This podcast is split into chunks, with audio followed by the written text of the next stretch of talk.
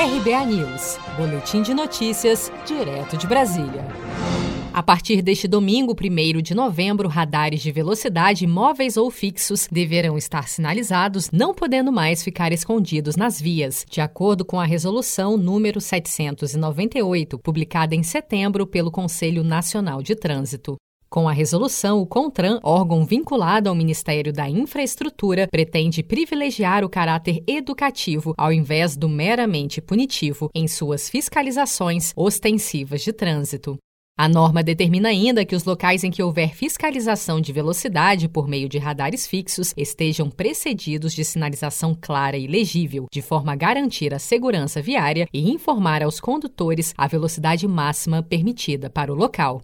Para o coordenador do programa SOS Estradas, dedicado à prevenção de acidentes, Rodolfo Risotto, a nova resolução irá incentivar infrações. Num país que tem 40 mil mortos por ano, segundo as indenizações pagas pelo DPVAT o ano passado, e 230 mil inválidos, eu pergunto, de que forma isso pode beneficiar a sociedade brasileira a não ser os potenciais assassinos do trânsito. Entre as mudanças implementadas também estão a proibição do uso de equipamentos sem registro de imagem, a restrição de radar fixo em trechos críticos e de vulnerabilidade de usuários da via, especialmente pedestres, ciclistas e veículos não motorizados, além de obrigar a publicação da relação dos trechos e locais aptos a serem fiscalizados nos sites da Autoridade de Trânsito com circunscrição sobre a via. As novas regras regras entraram em vigor a partir deste domingo, 1 de novembro. Seja para conquistar sonhos ou estar seguro em caso de imprevistos, conte com a poupança do Sicredi. A gente trabalha para cuidar de você, da sua família e proteger as suas conquistas. Se puder, comece a poupar hoje mesmo. Procure a agência Sicredi mais próxima e abra sua poupança. Sicredi, gente que coopera cresce.